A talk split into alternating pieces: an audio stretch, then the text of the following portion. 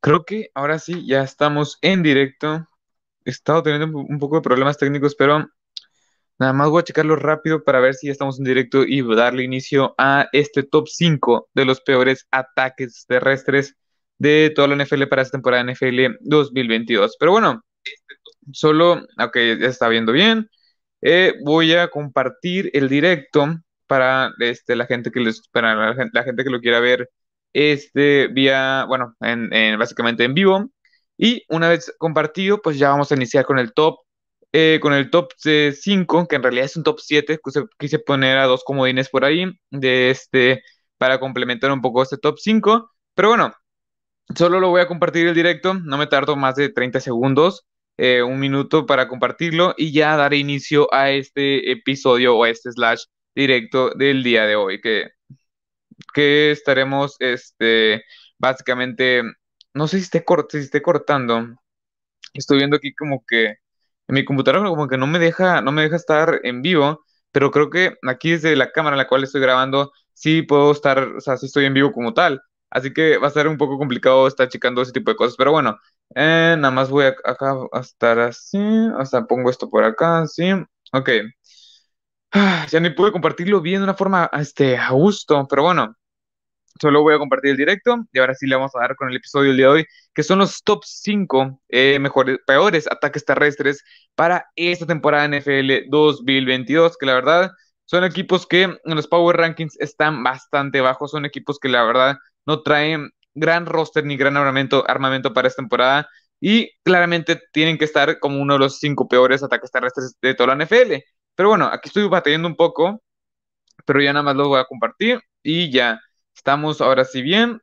Lo voy a checar ahora en YouTube para que todo esté corriendo de una forma pues bastante correcta y ya dar inicio a este episodio slash directo, lo que ustedes como lo quieran ver, a este video, este podcast. Pero bueno, ok, ya lo estoy viendo, ya se, ya se ve bien, creo que se escucha bien.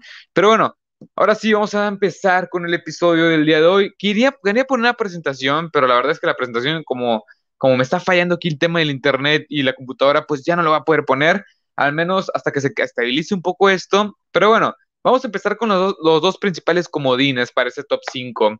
En el puesto 7 puse este, de las peores ofensivas terrestres para esta temporada, puse a los New York Giants. En mi opinión, estos Giants tienen una de las peores ofensivas terrestres para esta temporada. Y no sé si llamarla como tal peor, por eso lo puse en este puesto como comodín, porque es una ofensiva la cual se refortaleció bastante bien las trincheras con estos diversos eh, líneas ofensivos que trajeron vía el draft, vía agencia libre con Mark, uh, Mark Lewinsky con ex de los Colts, vía draft con Esteban Neal. Tienes ahí también a este Andrew Thomas que lo hizo bastante bien ya en, la, en su tercera, segunda temporada en la NFL. Yo creo que tiene una gran fortaleza. Bueno, también trajeron a John Feliciano de los Bills ahora en esta línea ofensiva. Pero la clara duda por la cual lo puse en, el, en este puesto 7 fue porque no sabemos si Saquon Barkley va a estar sano o hasta cuándo Saquon Barkley va a estar sano para esta temporada. No sabemos porque está, está en este bucle en el cual está constantemente en, el tema de lesiones, está lesionado. También tienes a Matt Brida como tu segundo running back, que no es como que genere mucha confianza este corredor. Y después tienes Antonio Williams como cuarto running back y el tercero es Gary Bridwell, que tampoco es como que sepamos quién es este jugador, que también, pues, son dos desconocidos que básicamente complementan un ataque terrestre, que es básicamente, ¿cómo explicarlo? Es una incógnita para esta temporada, porque todo depende de, de que este Second Barkley sea bueno, que esté sano más que nada. La temporada pasada fue la novena peor ofensiva en yardas totales terrestres con 1688. Fue la peor defensiva en touchdowns por tierra, la peor en toda la NFL con 8.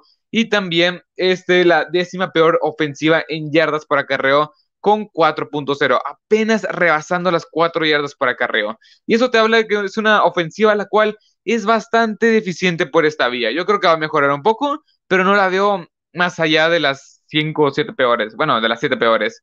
Pero bueno, pasemos con la sexta peor eh, ofensiva terrestre para esta temporada. Y puse a la ofensiva de los Washington Commanders, a la, a la fútbol team, a la, bueno, ya no fútbol team, a la ofensiva de los, bueno, al equipo de los Washington Commanders. ¿Y por qué puse estos Washington Commanders? Porque Antonio Gibson estaba el hype de que ya venía su buena temporada novato, no gran espectacular temporada novato, una muy buena temporada novato, pero la temporada pasada no cumplió las expectativas y no cumplió en grandes estas expectativas, quedó mucho de ver. También tienes a JD McKissick y a Brian Robinson, que no sabemos cuál va a ser el impacto en esta defensiva, eh, bueno, en esta ofensiva terrestre, que la verdad es que genera mucha incertidumbre. Estos tres, ese trío de running back. JD McKissick no aporta mucho, pero el juego terrestre es un jugador el cual sale más por pase y es su principal fortaleza. Y está bien, esa función porque no te aporta esta dimensión que no puede o que no generó este, este, este Antonio Gibson. La temporada pasada, esta ofensiva, bueno, sí, esta ofensiva terrestre fue la ofensiva número 24 en yardas totales por tierra, con 2.061 yardas. También fue la ofensiva número 22 en touchdowns por tierra, con 13, y la ofensiva número 19 en yardas por acarreo, con 4.3. Y la verdad es que esta ofensiva sí me genera muchas dudas hasta, o sea, no sé, más que nada, lo que más me genera dudas es la, no, no tanto los running backs, creo que son buenos a secas tirándole a malos, pero eh, los, la línea ofensiva.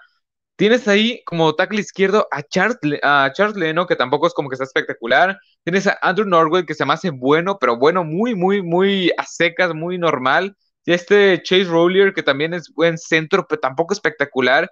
Tienes también a este West Rich, eh, es que nunca sé pronunciar este nombre, que la verdad sí. Este Ben es, no sé cómo pronunciarlo, la verdad.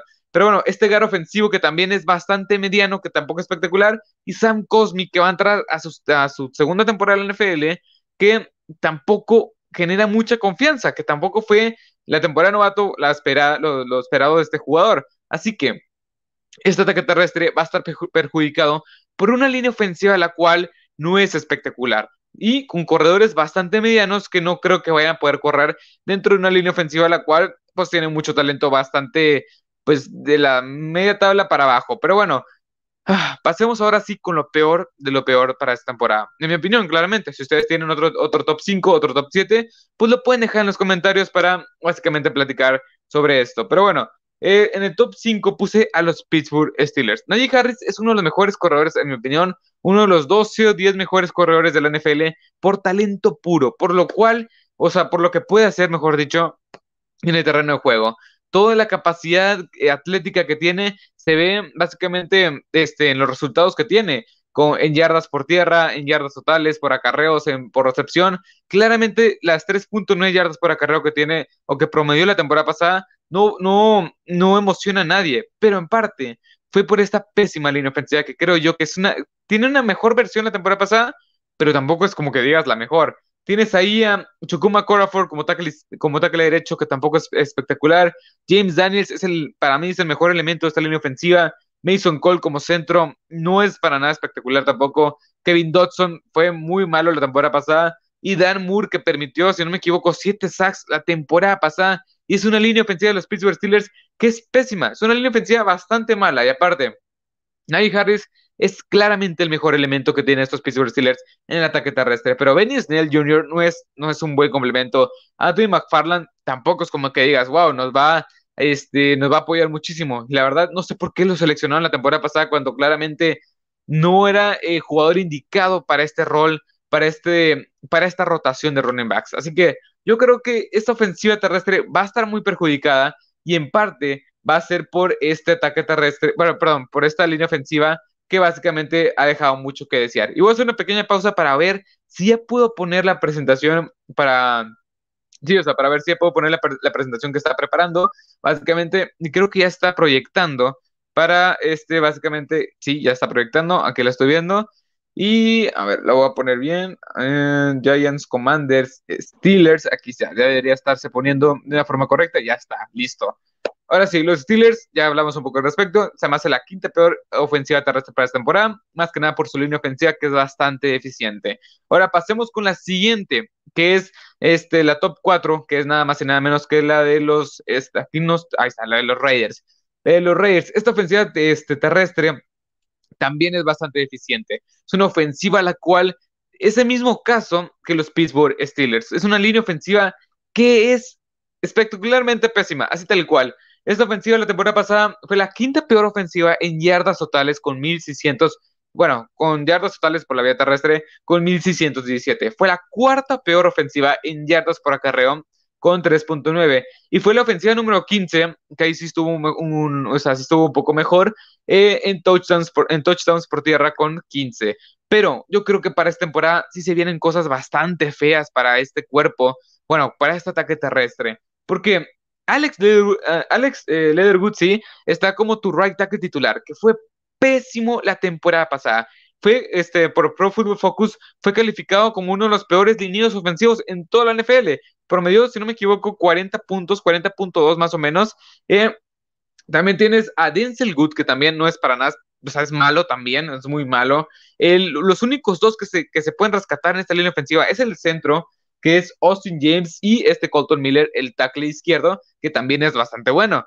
Pero los otros tres posiciones, las otras tres posiciones son bastante, bastante malas. Esta línea ofensiva es pésima. Y aparte, Josh Jacobs, pues también no es como que inspire mucha confianza. A mí me gusta Josh Jacobs, pero no es un jugador el cual pueda sobresalir dentro de una línea ofensiva la cual pues genera muchas dudas para esta temporada. Así que no sé qué pensar. Esta línea ofensiva, más que nada este equipo, esta ofensiva de los Raiders, yo la pongo en este puesto porque es una línea ofensiva la cual sí es bastante, bastante deficiente para esta temporada. Así que yo, este, yo la pongo en el, número 4. Esta línea ofensiva, la verdad, no me genera nada de confianza. Yo creo que Derek Carr va a ir, este, bueno, va, a lanzar muchísimo el balón para esta temporada. Y yo la pongo a esta ofensiva de los Raiders, esta ofensiva terrestre de los Raiders, en la número 4 para esta temporada. Pasemos a la siguiente, que va a ser la ofensiva. Es una ofensiva, es una ofensiva terrestre que, pues básicamente el equipo general está bastante perdido. Y es de los Chicago Bears. Estos Chicago Bears que también tienen unos buenos corredores, no espectaculares tampoco, pero son buenos corredores como es David Montgomery, como es este Khalil Herbert y también este, bueno, Khalil Herbert, sí. Y la verdad es que son bastante buenos, pero son, creo yo, jugadores de rol, los cuales van a ser buenos en su respectivo rol. David, Montgomery es uno de los tres o cuatro mejores jugadores de este equipo, claramente. Pero es un equipo de los Chicago Bears que está este, muy, o sea, muy pobre de talento. La línea ofensiva también. Bueno, pues, primero pasemos a las estadísticas de este equipo la pasada temporada. Fue la ofensiva, eh, la ofensiva terrestre número 19 en yardas totales por tierra, con 2.018 yardas. La ofensiva número 27 en touchdowns por tierra con, con 14. Y la ofensiva, eh, la ofensiva número 27, eh, número 27 en yardas por acarreo con 4.2. Y en parte fue porque David, David Montgomery no se mantuvo sano. También le añades a eso a que este, este, ¿cómo se llama? Este, no, esta línea ofensiva, pues básicamente no, no dio el ancho. Y Tevin Jenkins, pues va a ser tu tackle izquierdo titular, lo cual no me genera mucha confianza porque la temporada pasada lo trajiste para hacer este, este tackle izquierdo titular y no pudo mantenerse sano. Es más, ya venía con problemas de lesión y no pudo básicamente estar al 100%. Según yo, nada más disputó dos partidos en la temporada regular Tienes ahí a Cody, eh, Cody, este, Cody Whitaker, que es tu guardia izquierdo, que también es bastante regular. Y el resto son unos dos, dos nadie. O sea, básicamente Lucas Patrick es el centro que también bastante bueno. Y los, la, la pareja o el lado derecho de, estos, de esta línea ofensiva de los Chicago Bears es bastante, pero bastante cuestionable. El tackle derecho es Larry Brown, que la verdad Larry Brown no me suena a nadie. También tienes a este Willie Wright, que tampoco, o sea, como, como lugar derecho, y es una línea ofensiva que es pésima del lado derecho y con muchos interrogantes del lado izquierdo. El centro es, es lo más, creo yo que es lo más estable que puede tener esta línea ofensiva con Lucas Patrick, pero tampoco es como que no, es una línea ofensiva la cual genere mucha confianza. Y en general es un equipo el cual no genera mucha confianza. Aparte, David, eh, David Montgomery no se me hace este, este jugador espectacular, el cual, pues básicamente este, pueda dar eh, muchas yardas por acarreo, que pueda ser, creo yo que es un jugador más de rol, más de rotación, el cual va a servir muchísimo para básicamente pues tener ahí corredores los cuales puedan dar algo de qué hablar. Pero bueno, vayamos con la siguiente, que la segunda peor para mí para esta temporada tiene que ser esta, y es la de los Falcons de Atlanta. estos Falcons de Atlanta también, como ya tienen bueno, como ya están acostumbrados, estar al último en, muchas, en muchos rankings en, cuestión de talento puro en esta, en esta NFL. Pero bueno, ah, estos halcones de Atlanta están pésimos en muchas posiciones. Y los corredores no se quedan atrás. Cordarrell Patterson fue una gran revelación la temporada pasada.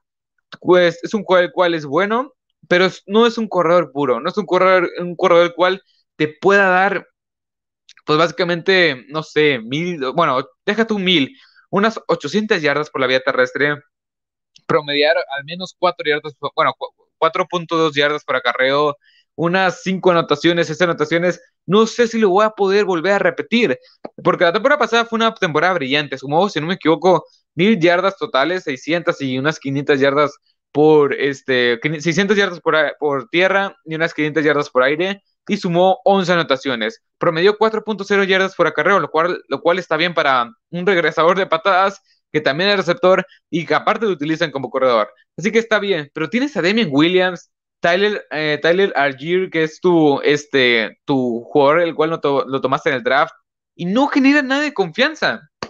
Los Falcons tienen uno de los peores rosters de toda la NFL y tienen uno de los peores este, cuerpos de running backs de toda la NFL. Me, me he estado inclinando por las líneas ofensivas. Creo que los Falcons es una línea ofensiva la cual puede mejorar. O sea, tienes buenos elementos. Jake Matthews está como tu tackle izquierdo, lo cual está bien, tampoco espectacular.